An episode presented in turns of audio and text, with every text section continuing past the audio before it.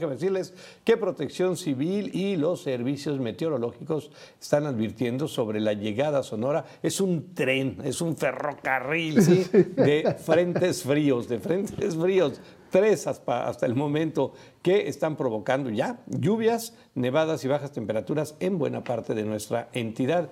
Y miren, próximas mañanas, al menos de aquí hasta el próximo martes, que es lo que alcanzamos a ver, mañanas sumamente frías, así que mucho cuidado ahí con los pequeños, con los adultos mayores, con las mascotas, con quien haya que cuidar.